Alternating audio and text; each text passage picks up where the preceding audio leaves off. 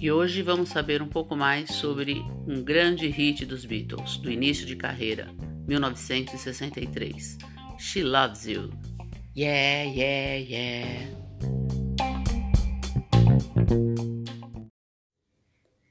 She loves you, yeah, yeah, yeah.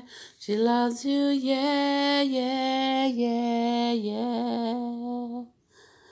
She loves you. Apesar de os Beatles já terem ocupado o posto de número 1 um duas vezes em 1963, foi She Loves You que os levou ao toppermost of the poppermost, como eles chamavam de brincadeira, o topo das paradas. As vendas superaram tudo o que haviam feito antes, e o single se tornou o mais vendido da Inglaterra da década. Entrou no top 20 em agosto de 1963 e lá ficou até fevereiro de 1964. Nos Estados Unidos, ele só se tornou um hit depois do sucesso de I Wanna Hold Your Hand. Mas não era somente um triunfo comercial. Em pouco mais de dois minutos, os Beatles destilaram a essência de tudo que lhes conferia frescor e arrebatamento.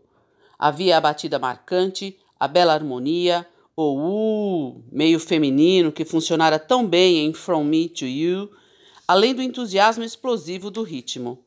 E para completar, a inconfundível marca do Yeah, Yeah, Yeah, que se tornou um presente para os redatores de manchetes. A rápida expansão da bitomania de fenômeno regional para nacional pode ser atribuída à aparição dos Beatles no Sunday Night at the London Palladium um programa de televisão transmitido ao vivo do centro de Londres, em 13 de outubro de 1963. O público chegou a 15 milhões de espectadores. Fãs aos gritos abarrotavam o teatro, e muitos dos que encheram as ruas do lado de fora apareceram na primeira página dos jornais da Fleet Street no dia seguinte. Os Beatles não só transformaram a música popular, eles também se tornaram um fenômeno do pós-guerra na Inglaterra. De uma hora para outra, as outras fotos da banda estampavam todos os jornais do país, não só publicações como Melody Maker, New Musical Express e Boyfriend. O single, acabou, o, single que acabou levando-os ao olho do furacão por acaso era She Loves You. A canção foi escrita por John e Paul em Newcastle, depois de tocarem no Majestic Ballroom em 26 de junho de 1963. Eles tinham tido um raro dia de folga antes de continuar a turnê no dia 28, em Leeds, e Paul se lembra de ter tocado violão com John em um quarto do Turks Hotel. Os primeiros três singles tinham sido declarações de amor com a palavra me no título. Desta vez, Paul sugeriu que mudassem o ponto de vista, transformando-os em observadores de outra relação e dirigindo-se ao homem. Em vez dos familiares me e you, usaram she e you. Paul se inspirou inicialmente no sucesso britânico da época Forget Him, de Bob Hyde, no qual o narrador diz a uma garota para esquecer o rapaz que não parece amá-la de verdade. À primeira vista, She Loves You é uma música sobre reconciliação. O compositor tenta juntar um casal separado repassando mensagens. She told me, she told me what to say e dando conselhos. Apologize to her.